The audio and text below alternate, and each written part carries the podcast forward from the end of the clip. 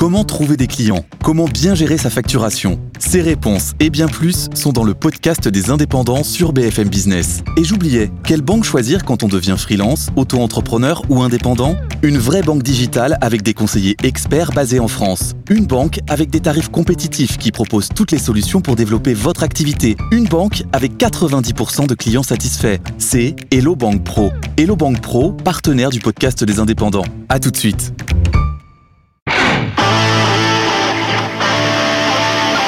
Débat et controverse sur BFM Business. Nicolas Dose accueille les experts. Avec André Lezecroup-Pietri, il est président de JEDI, l'agence européenne d'innovation de rupture et fondateur du fonds A Capital. Robert Rivaton, directeur général de Stonal, fondateur de Real Estate et membre du conseil scientifique de la Fondation pour l'innovation politique, la Fondapol. Il a publié Sourions, nous sommes filmés aux éditions Alpha. Rafik Smati, chef d'entreprise et auteur du Nouveau Temps, comment reprendre le contrôle à l'ère de l'IA chez Erol. Je ne sais pas si on a apporté des réponses, Rafik, dans la première demi-heure, mais... Euh, bien, mais je continue avec vous. La franchise médicale double au deuxième trimestre 2024. C'est-à-dire que c'est euh, le reste à charge était de 50 centimes par boîte de médicaments, ça va être à 1 euro. À compter de fin mars jusqu'à à peu près début de l'été, en fonction des différents éléments que je vais vous citer. Les actes paramédicaux, ça va être 2 euros. La consultation chez le médecin, 2 euros. Le transport sanitaire hors urgence, 4 euros. Les tarifs ont été créés sous Nicolas Sarkozy entre 2004 et 2008. Ils n'avaient pas changé jusqu'ici et le plafond annuel reste à 50 euros afin d'éviter que le reste à charge pour les patients qui souffrent de pathologies lourdes n'explose. Logique? Là, je viens de voir des réactions après la chronique que j'ai faite ce matin sur BFM TV, sur le sentiment que c'est dégueulasse, les gens, qu'on s'en prend aux malades, qu'on... Alors, si, si la question est de savoir est-ce qu'il faut faire des économies euh, sur notre euh, modèle social, la réponse est évidemment oui. On a quand même un modèle social qui, euh, qui, qui, coûte à peu près 850 milliards d'euros par an. Euh, c'est la dépense sociale, oui. Euh, et euh, dans, dans, dans, cette dépense sociale, enfin, j'aime pas trop le terme de dépense, mais bon, admettons quand même, dans, cette dépense sociale, on a quand même plus de 200 milliards qui sont liés spécifiquement aux dépenses de santé. Alors là, on a une proposition d'économie, et évidemment, il faut faire des économies, sauf que... Il y a 800 millions d'économies à la clé. Sauf que moi, j'y vois un coup de rabot. C'est-à-dire que pour moi, on est, on est là dans la logique des coups de rabot. C'est-à-dire qu'on prend un euro ici, on prend deux euros là, et quand on regarde les choses dans les grandes lignes, euh, vous vous rendez compte qu'il y, a des, il y, a, il, y a, il y a des grosses masses énormes, quelque part, je vais vous en citer quelques-unes, dans lesquelles il faut tailler. Mais pour ça, il faut du courage, qu'aujourd'hui, on n'a pas. Prenez par exemple les indemnités journalières. Dans le privé, euh, on est aujourd'hui à peu près à 16 milliards. Indemnité journalière en cas d'arrêt maladie En cas d'arrêt maladie. On est aujourd'hui à 16 milliards.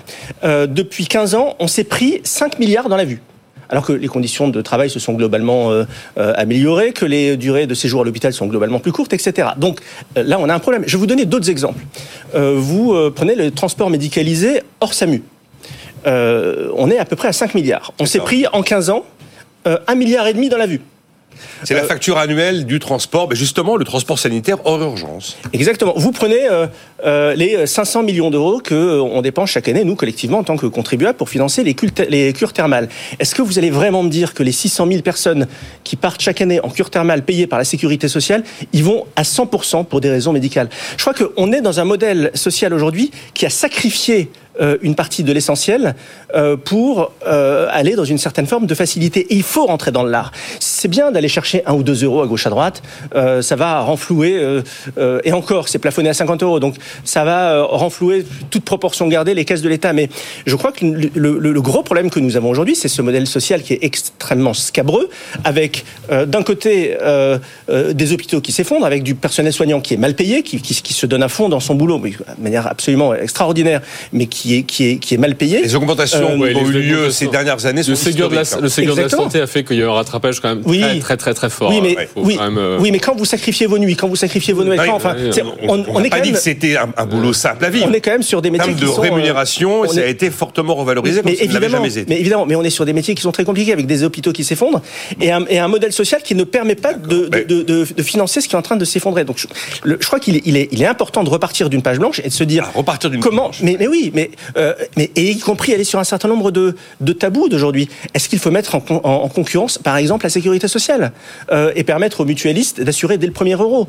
Parce que ça, mettrait de la tension et ça permettrait de baisser les prix et d'éviter certains abus. Enfin, il, est, temps. Aujourd'hui, on peut plus se permettre le luxe de d'aller chercher 10 millions par-ci, 10 millions par-là. On est dans une situation qui est extrêmement dramatique et il faut se poser des questions, mais lourdes, fortes, quitte à ce que ça rende impopulaire. Ah ben, ça, si vous commencez à vouloir mettre la sécurité sociale en concurrence, oui. Euh. C'est une hypothèse. non, non, mais je vois que vous avez des solutions qui consistent à y aller à la hache, effectivement, et, pas au coupe-ongle, ça c'est clair. ça vous inspire une réaction ou j'avance, euh, Robert Rivaton? Non, mais comme euh, déjà dit sur ce plateau, on a le plus gros déficit de la zone euro, on oui, a la troisième plus grosse dette de la zone euro, et si on croit qu'on va résoudre ces montagnes qui s'avancent devant nous, nous on est plutôt en train de foncer dans la montagne à coup de quelques centaines de millions, on se fourre le doigt dans l'œil totalement. Et le problème de ça, c'est que d'un point de vue politique, ces mesures-là coûtent énormément de crédit politique. Elles coûtent énormément. Donc en fait, on gagne. Le lendemain de l'annonce de la hausse des prix de l'électricité, voici les médicaments et les consultations qui augmentent. Et c'est sûr que politiquement, d'un point de vue politique, ça coûte énormément de crédit politique. Or, le crédit politique est très limité dans nos sociétés. Donc si on veut faire des réformes, il faut choisir deux grandes réformes par quinquennat et les mener jusqu'au bout. Aujourd'hui, qu'est-ce qu'on fait? On se dit, on se dilapide, on perd son crédit politique pour faire quoi? Pour gagner quelques centaines de millions d'euros? On n'est pas du tout à l'aune des enjeux. Donc euh, le, malheureusement, encore une fois, la de rappel va venir 2026, 2027. Attendons-nous et ça va venir proprement. Ce sera la TVA, la fin du, euh, la fin des taux réduits, une augmentation de points. Et là, on parlera de récolter 50, 75 milliards de plus. Et là, on rentrera vraiment dans le vif du sujet. Je suis d'accord avec vous pour dire et financer le modèle social. On va activer les vrais leviers. Qui et financer le modèle social par, par, par, la TVA, comme le, comme le sous-entend euh, Robin, c'est évidemment une piste qui, qui, qui, a, qui a creusé. Aujourd'hui, on a un modèle social qui repose sur le travail. Euh, le faire basculer progressivement plus vers la consommation, sachant qu'en plus de ça, on est le plus grand pays touristique du monde, donc il y aurait les touristes qui contribueraient à financer notre modèle social, ce qui n'est pas le cas aujourd'hui. Bah, en voilà une autre, euh, une autre voie. On va ouvrir le débat sur la TVA sociale, si vous le souhaitez. La bonne solution, c'est d'augmenter le taux d'emploi de 10 points. Ah bah ça. Et là, vous avez moins de dépenses d'assurance chômage et plus de cotisations. À propos des grandes réformes, vous vouliez me parler de l'éducation nationale, André Lezoco-Pietri. Moi, j'adore. On en parle pratiquement tous les jours. Que ça soit en termes de compréhension des réformes, que ça soit en termes de vision stratégique sur le, sur le futur, que ça soit en termes aussi de, de solidification de nos sociétés où on voit bien quand même qu'on a une fracturation euh, politique, euh, plus ou moins voulu euh, à tous les échelles. Il y a quand même une solution qui est la plus difficile parce que c'est celle qui ne donnera pas un crédit politique immédiat, c'est euh, l'éducation. Mhm. Euh, on revient sur Davos. Le risque numéro un qui était perçu par les dirigeants publics et privés qui y étaient, c'était le risque de désinformation. On ne le combattra pas en protégeant, on le combattra en, en, faisant de, en éduquant, en faisant de nos de nos enfants et, et, et tout au long de la vie euh, des gens qui sont adaptés au, au, au, monde qui est le nôtre. C'est pour moi ça devrait être la seule chose. Ça a été un peu ma tristesse quand j'ai vu le nouveau premier ministre nommé parce que il semblait bien commencer. Bon, euh, on, il faut donner crédit à la nouvelle ministre de continuer le travail, mais c'est vraiment s'il y avait une seule chose à faire, ah, c'est c'est ça. Et aujourd'hui, je pense qu'on stigmatise. Moi, je suis fils de deux. Euh, et mon grand-père était agriculteur, mon, euh, on a, mon autre était électricien et mes deux parents sont profs euh, dans l'éducation nationale. Donc je, je, connais un peu le, le sujet et, et ça me désespère de voir qu'aujourd'hui on stigmatise les profs qui sont extrêmement mal payés. Euh, mais aujourd'hui, le vrai problème, c'est qu'on a une administration qui aujourd'hui représente plus de 50% des personnels de l'éducation nationale. ça n'a pas changé depuis, depuis Claude Allègre. C'est c'est là-dessus qu'il faut faire. C'est pas les profs, le non-remplacement, ça c'est un petit peu à la marge. Et deuxième chose, les armées avec les technologies de demain. Euh, non, quand vous parlez à des profs individuellement, ils ont envie d'utiliser les nouveaux outils du digital, mais ils ont envie d'avoir beaucoup plus de flexibilité pour le faire en fonction du type de classe qu'ils ont en fonction du type de. À nouveau, il faut faire confiance aux profs et il faut passer un vrai coup de rabot euh, rue de Grenelle dans toutes les les rectorats, les gens qui contrôlent les contrôleurs. Mais c'est pas eux qui vont se mettre en grève. Hein, non, non, mais depuis le début de l'émission, on a parlé de On a parlé de, de, la simplification et des excès de normes, comme on en parlait il y a 10 ans, il y a 15 ans. On parle de la cathédrale bureaucratique de l'éducation nationale, comme on en parlait il y a 15 ans. de mammouth. Dégraisser ouais, ben mammouth. Voilà, ben c'est ça. 20, euh, 21 ans. Le problème, c'est qu'il faut, il faut le faire avec un tout petit peu de subtilité. On parle de réforme de l'État et bon, ben... Il faut pas mettre tous les personnels de l'éducation nationale et surtout, il faut donner une vraie vision. Moi, je, je pense qu'il faut arrêter avec ce concept de protéger les Français. Euh, les un, les gens n'ont pas envie qu'on les surprotège. Euh, et deux, euh, et vraiment à, à, tous les niveaux, on a envie de, de, leur faire confiance, à, quel que soit leur, leur, leur, leur niveau. Et surtout, il faut, euh, euh il faut leur donner une vision d'avenir. Quelle est la vision d'avenir? Ne laissons pas aux pays, aux, aux partis populistes cette capacité de donner des solutions simplistes, parce que ça devient très, ça, ça attire tout le monde. Hein. Le logement. Oui. Est-ce que je peux dire justement Allez-y, Rafik Smeti. On parle du logement après. L'autre le... sujet clé. Vous avez parfaitement raison. L'éducation, euh, c'est la politique publique de long terme par excellence. Et d'ailleurs, parce qu'elle est de long terme, elle a souvent été négligée et abandonnée, parce que c'est très souvent les contingences de court terme en politique qui l'emportent ah, bah sur, oui. sur le long terme. Mais aujourd'hui, on entre dans un monde qui est hautement technologique où nous, nos enfants vont devoir développer des, des euh, scientifiques, on peut dire. Oui, hautement technologique et donc scientifique, la partie euh, amont. Et donc la partie encore amont, c'est quoi? C'est la partie mathématique. Et on doit absolument, absolument euh, transmettre à nos enfants un, un, très haut niveau de mathématiques. Et même, de, parce que les mathématiques, ça permet de modéliser la complexité. Et la complexité, on est aujourd'hui dans un monde d'entropie de plus en plus complexe et désordonné. Donc on a besoin d'être extrêmement bon en mathématiques. On a besoin de, de mieux formaliser la pensée. Parce que si demain nos enfants doivent faire des prompts avec les intelligences artificielles de demain, pas celles d'aujourd'hui, pas celles de demain, eh bien, nos enfants vont devoir s'interfacer avec les IA. Et pour bien s'interfacer avec les IA, il faut savoir leur parler. Et ça, ça passe par le fait de modéliser sa pensée. Donc il faut savoir compter, il faut savoir parler. Ça, c'est des savoirs qui sont absolument fondamentaux. Et nos enfants demain, et on ne le dit pas assez, et, c'est ça la, vraie bombe de l'éducation. Nos enfants aujourd'hui, euh, euh, quand ils passent des grands concours, euh, des écoles d'ingénieurs, des écoles de commerce, etc., ils sont en compétition les uns avec les autres.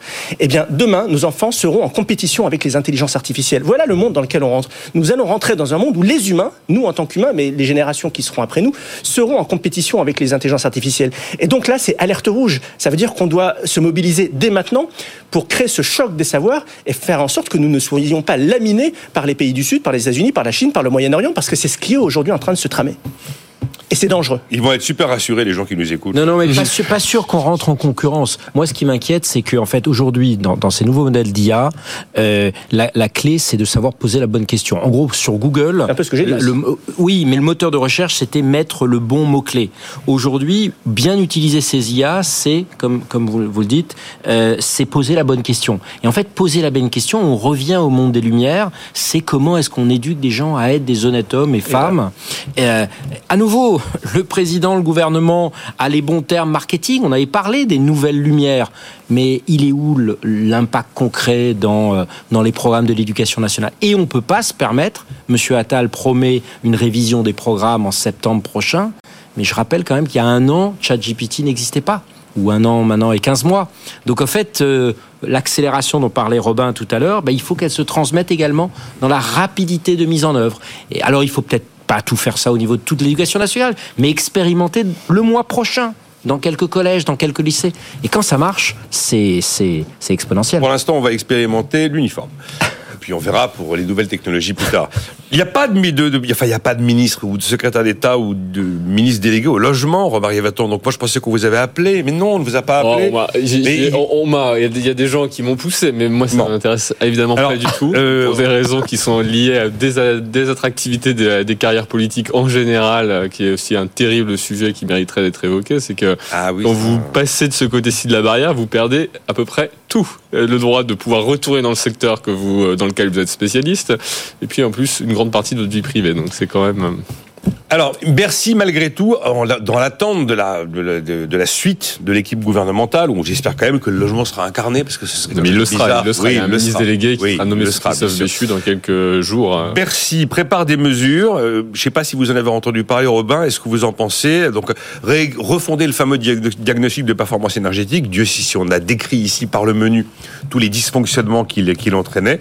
Recourir au bail réel et solidaire, c'est le principe d'être de, propriétaire du bâti, pas du foncier pouvoir malgré tout accéder à la propriété euh, sans y laisser sa chemise, et puis donner un pouvoir étendu au préfet de pouvoir délivrer des permis de construire lorsque le maire de la commune euh, ne respecte pas ses obligations de logements sociaux.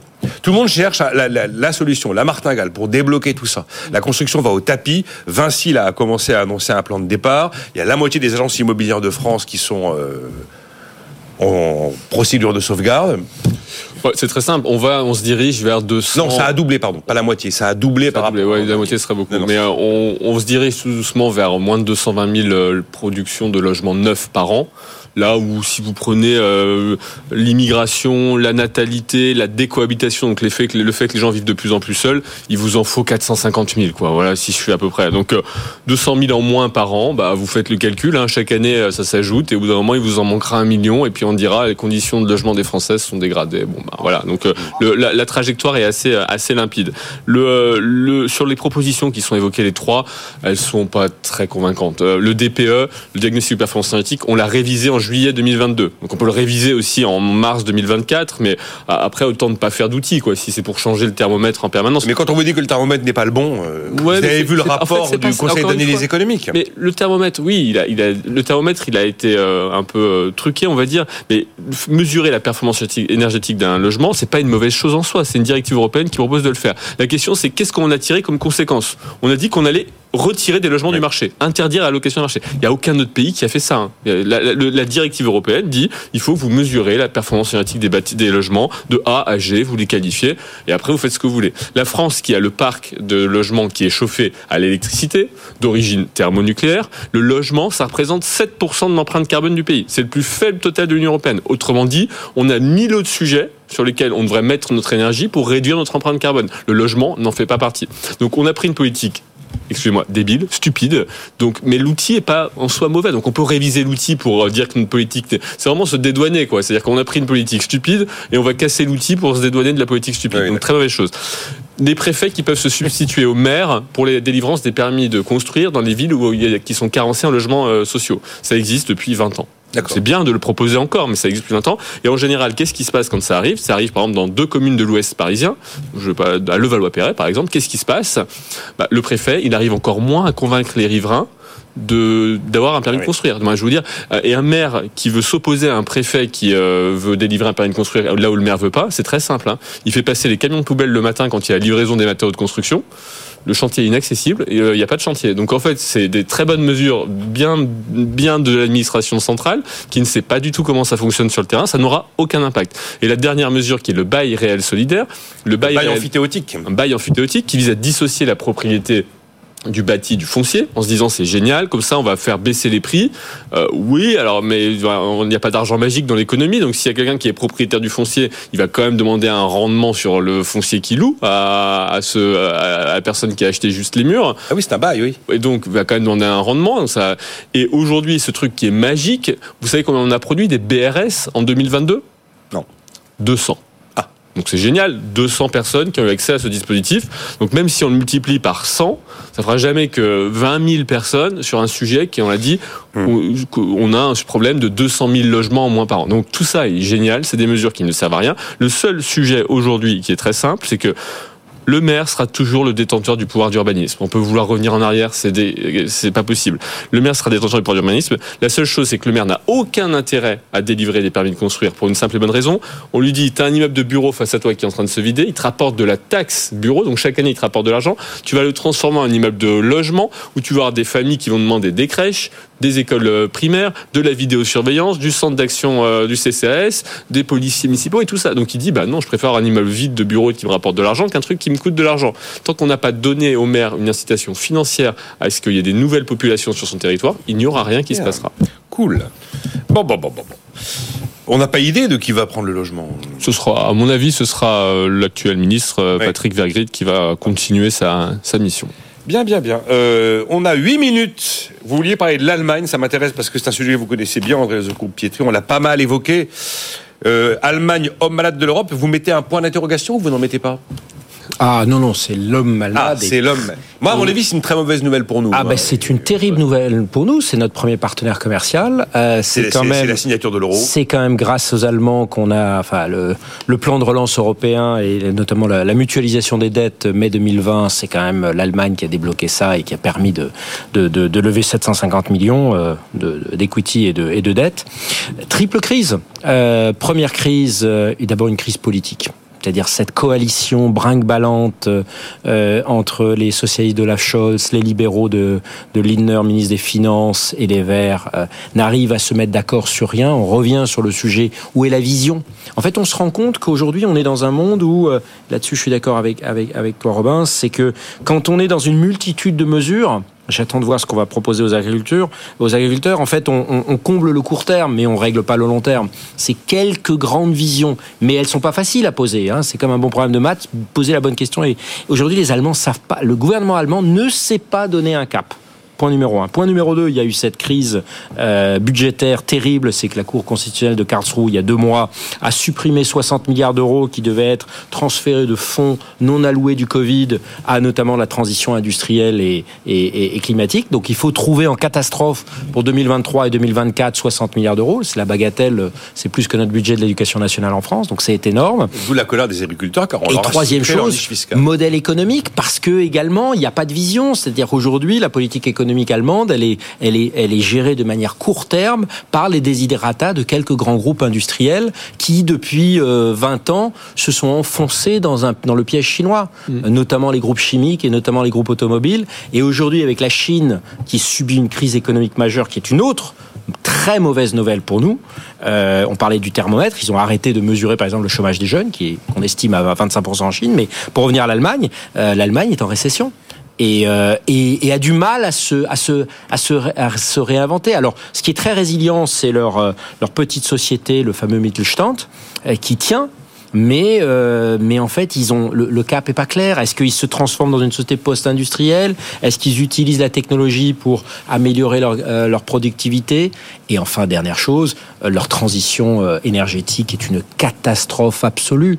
Euh, mais c'est la même chose au niveau européen. J'ai C'est-à-dire que l'impression- oui, André, de, de mais- dépendance russe, on est en train de devenir une dépendance chinoise. J'ai l'impression, en vous écoutant, ce que vous dites est vrai, et j'ai été très frappé de voir qu'Angela Merkel a été portée au nu comme Ah, mais- la grande dirigeante européenne avant de, En France, de, de- hein. En de France, devenir, enfin, bon, Tout Merkel en allemand, ça voulait dire ne rien faire. Oui. Excusez-moi, c'est vraiment. oui, oui, enfin, une suis- expression. je ne suis pas sûr ça, hein. que euh, maintenant, avec les faits sous les yeux, dire ça, oui, mais je suis pas sûr qu'il y a cinq ans, Non. on aurait dit que les coalitions allemandes ne fonctionnaient pas, que le modèle économique allemand n'avait pas de vision.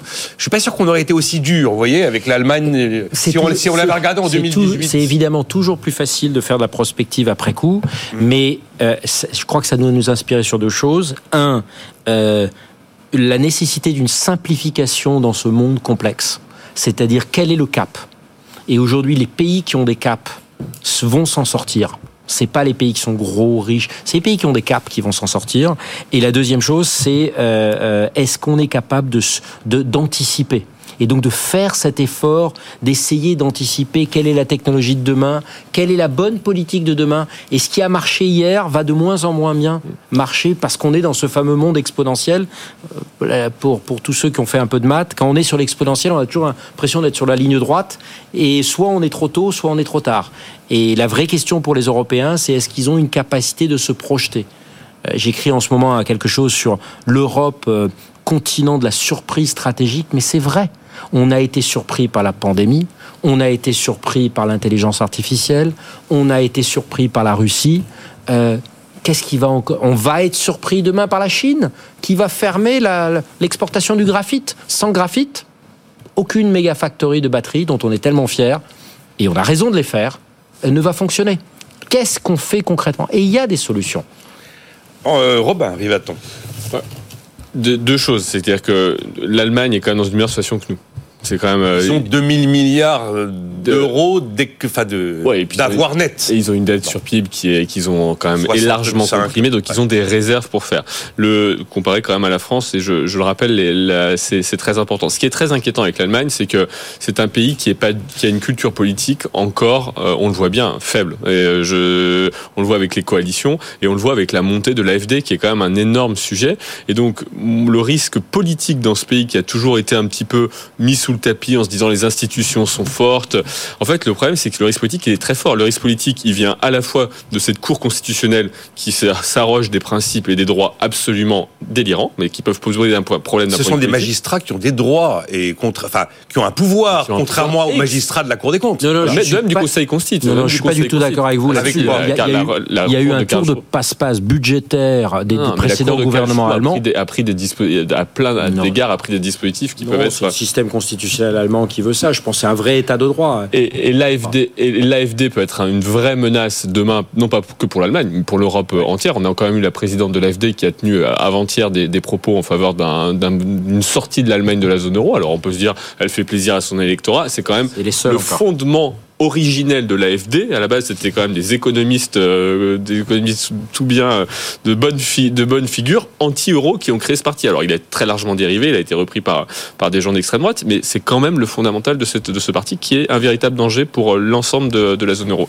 Après, l'Allemagne aujourd'hui a un vrai problème, c'est que c'est sa stratégie qu'elle a ouverte au milieu des années 90 et qui a duré 20 ans, c'est refermé. Une stratégie mercantiliste qui visait à faire des excédents commerciaux sur le reste de l'Europe et sur la Chine n'existe plus. Les, fondamentaux macroéconomiques ne sont plus là.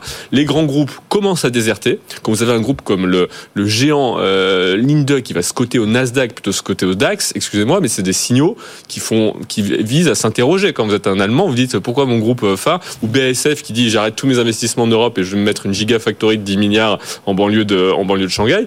Ça pose quand même quelques interrogations quand vous êtes un, un Allemand. Donc il y a le Mittelstand, il y a beaucoup d'argent disponible pour mener une politique de réarmement, une vraie politique de réarmement. Est-ce qu'ils ont aujourd'hui la volonté, la capacité, la vision pour le faire? C'est pas sûr. Oui, d'une- d'une- Alors, Rafik, bel mot de la fin. Alors, allez-y, parce qu'on a une minute vingt. Donc, euh, on ne D'une parlera certaine- pas de Madame Lagarde. D'une certaine façon, il y a, il y a- la, la France et l'Allemagne sont des pays qui sont extrêmement complémentaires, y compris dans leur faiblesse. C'est-à-dire que la France est une, est une puissance pauvre. Ce que j'entends par pauvre, c'est notamment surendettée, etc. Mais on a encore cette flamme, euh, dans, on- y compris dans le tissu entrepreneurial, etc. La, la- la French Tech euh, se tient beaucoup mieux que la Dutch Tech aujourd'hui. Ça, c'est une réalité, notamment sur les levées de fonds. Donc, on a aujourd'hui euh, la France qui est une qui est une qui est une puissance pauvre, et d'un autre côté, vous avez euh, l'impuissance riche. C'est-à-dire que un pays qui est riche, qui est euh, qui a la chance d'avoir une génération de baby boomers riches et consommateurs qui euh, fait en sorte que les choses tiennent encore, mais qui n'a pas de cap de très long terme. Et c'est la raison pour laquelle, et vous avez l'Italie qui est un petit peu entre les deux. C'est ça qui, euh, qui est étonnant. Et c'est la raison pour laquelle il y a, et ça va être l'un des sujets des élections européennes, vous avez deux façons d'a- d'aborder l'Europe. Soit on additionne nos défauts, et là c'est une catastrophe, soit on additionne nos qualités, et là il y a la flamme de l'espérance qui peut se rallumer parce que on est quand même euh, en Europe des gens qui, qui faisons des choses, qui avons une histoire, qui avons, euh, euh, qui avons un attachement à un certain modèle social, et ça il faut pas le nier, euh, sauf qu'il faut pas faire n'importe quoi. Donc si on sait additionner euh, nos points forts les uns avec les autres, eh bien l'Europe peut être un vrai levier de puissance, et notamment pour la France. Je me souviens de cette formule, enfin cette formule, cette, Christian Saint-Etienne disait du jour où l'Europe est une zone monétaire optimale, elle est la première puissance économique du monde. Mais ce jour-là n'est pas arrivé. Mais c'est un bon message d'espérance. Merci. Merci à vous trois d'avoir été là. André Lezecoupe Pietri, le récit Davos, euh, Robert et Rafik Smati.